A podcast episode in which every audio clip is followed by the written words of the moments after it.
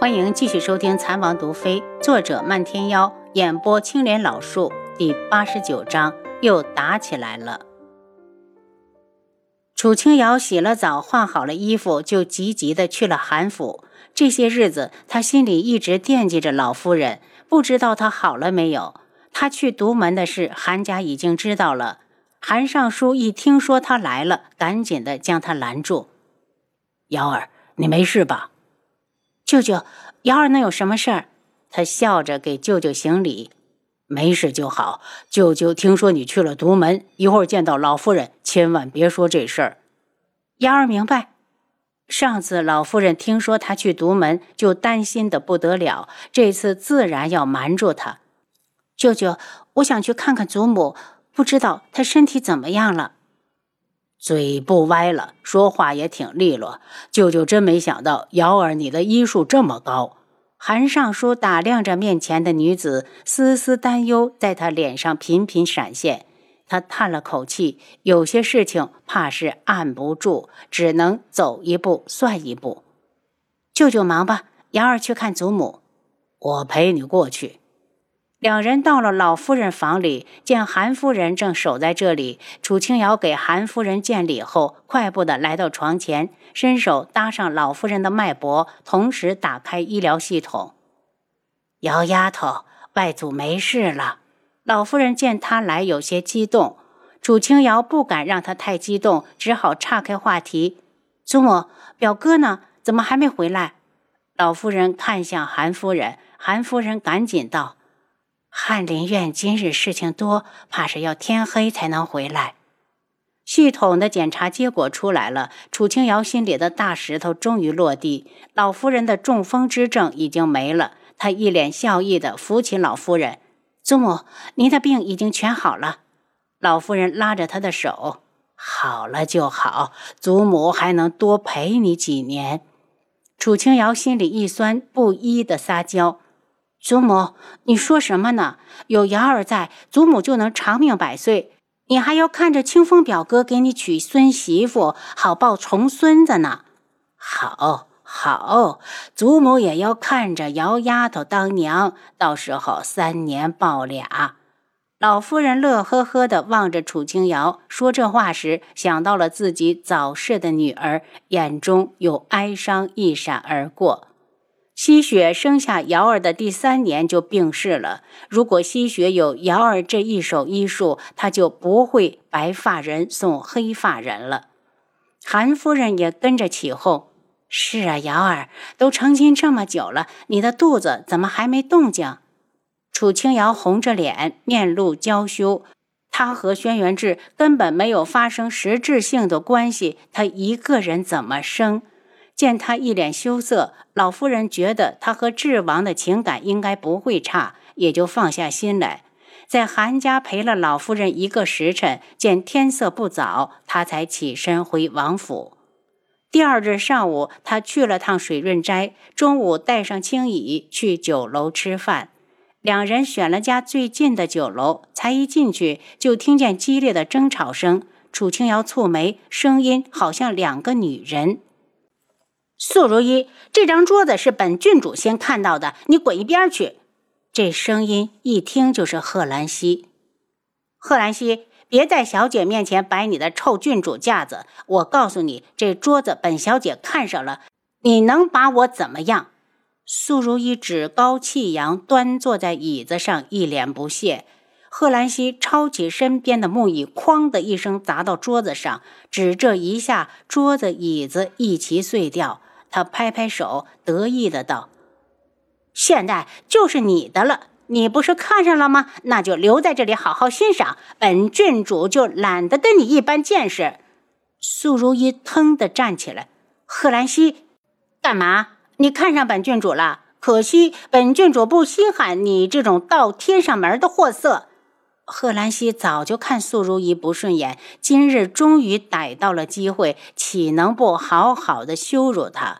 素如意秒懂他话里的含义，她在京城也待了不少的日子，自然听说贺兰溪郡主喜欢智王，恼怒的道：“贺兰溪，你要敢胡说，看我不撕烂你的嘴！我和智哥哥有父母之命在前，哪是你这一种一厢情愿的贱女人能比的？得，全是轩辕志惹的祸。青羽一脸愤怒，真不知道这两个女人要不要脸，当着主子的面抢主子的男人，也真是没谁了。他拉起楚清瑶，主子，我们去那边那家吃。楚清瑶才不走，这么精彩的好戏，不看白不看。他拉着青羽走到角落里坐下，就见素如意和贺兰溪几乎是同时拔剑，都滚出去，伤到后果自负。贺兰溪仗着自己的身份，对看热闹的众人大喊。胆小的不用他喊，他们二人一拔剑，人家就跑了。剩下几个胆大的，见他挥着寒光闪闪的长剑，心里一抖，也赶紧的撤到了门口。楚清瑶因为坐的位置比较偏，两人根本没看到他。苏如意怒喝一声：“贺兰溪，你可知道本小姐的真实身份？”贺兰溪冷笑。你不就是一门的人吗？难道一门之人都不讲道理，专抢有妇之夫？男的不同意，你就死皮赖脸的住到人家不走？素如意，我都替你难为情。素如一再好的脾气，也被贺兰溪激怒，长剑一翻，抢先出招。贺兰溪的功夫也不差，他可是贺兰大将军的掌上明珠，一身武艺皆是大将军亲自传授。所以这两人一交手，酒楼里就热闹了起来，桌子与碟碗齐飞，菜肴与酒水共舞。要不是青羽举着一把椅子替楚清瑶挡下了飞来的东西，他身上的衣服早就没个看了。素如意，这里的地方小，施展不开，不如我们去外面打。贺兰心卯着劲儿的想给苏如意一点厉害瞧瞧，去就去，本小姐怕你不成？素如意当先从窗口飞了出去，两人一出去，掌柜的一脸心疼的走过来，望着一片狼藉的酒楼，欲哭无泪，追到窗前，对着外面大喊：“你们先别走，先把钱赔给我！”他们这一打架，前面吃饭的客人连银子都没付就跑了，他找谁去要去？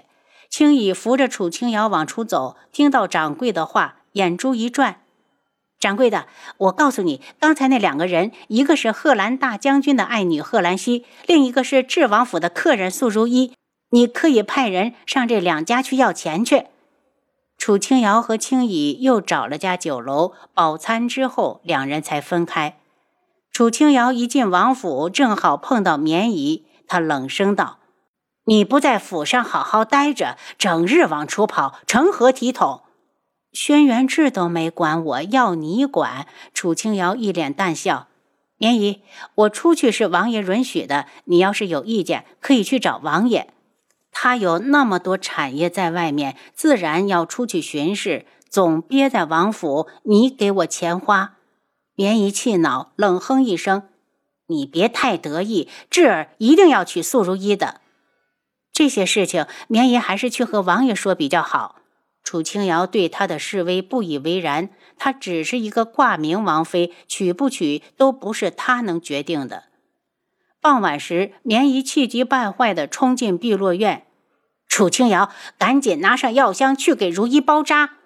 受伤了，楚清瑶一猜，定是贺兰溪下的手。见他呆愣着不动，绵姨大怒：“楚清瑶，如意受伤了，我让你赶紧去过去给她医治。”作为一名医者，在听到有人需要救治，是应该马上过去的。可府上不是有大夫吗？再说绵姨，你那是什么态度？我凭什么要去？府上有大夫，绵姨走错地方了。楚清瑶不为所动。熹微中毒，皇上太后逼他，让他不得不低头去独门求药。如今绵姨又是一副理所当然的命令口气，都当他好欺负是不？他楚清瑶这个软柿子也不是谁都可以随便捏的。棉姨伸手向他抓来，他大怒，最看不起用武力威胁他的人，手腕一动，一根银针就对着棉姨刺了过去。楚清瑶，你干什么？轩辕志忽然从外面冲进来，一把拎住他的手腕，用力把他推出去。他咚的一声撞到后面的墙上，觉得胸口一阵气血翻腾，脸色潮红，半天才压下这种感觉。志儿，你让他去给如意治伤。绵姨不屑地扫了他一眼，真当自己是女主子了，竟然敢对他动手。先去叫府上的大夫。轩辕志看都没看楚清瑶，走到一旁坐下。智儿，如意伤得很重，绵姨不甘，今日他一定要把这个丫头使得团团转。轩辕志俊颜紧绷。如果真有那么严重，绵姨你还有亲情在这收拾楚清瑶？绵姨脸一僵，智儿，你不会把她当成你的王妃了吧？我的家事不需要外人插手。绵姨一听就急了：“我是你姨，我怎么是外人了？”那绵姨不妨留下来，与本王好好讨论一下家人的问题。轩辕志嗤笑，绵姨的样子分明是来找楚清瑶麻烦的，哪是在关心素如一？绵姨暗瞪了楚清瑶：“既然智儿护着你，我就先饶过你这次。”转身出去替素如一找大夫。其实他来找楚清瑶，只是想让他认清形势。他的身份永远也比不上素如意高贵，他只配给如意当下人使唤。绵姨一走，楚清瑶默默地转身。他不想再看到轩辕志，他那一下推得那么狠，直到现在，他的胸口还火烧火燎的，好难受。楚清瑶，你给本王站住！轩辕志生气了，这个不知好歹的女人，要不是他刚才推开她，棉衣那一下就能废掉他的整条手臂。楚清瑶心里闷闷的。王爷有事请吩咐。轩辕志冷着脸：“谁准你对棉衣动手的？”您刚才收听的是《蚕王毒妃》，作者漫天妖，演播青莲老树。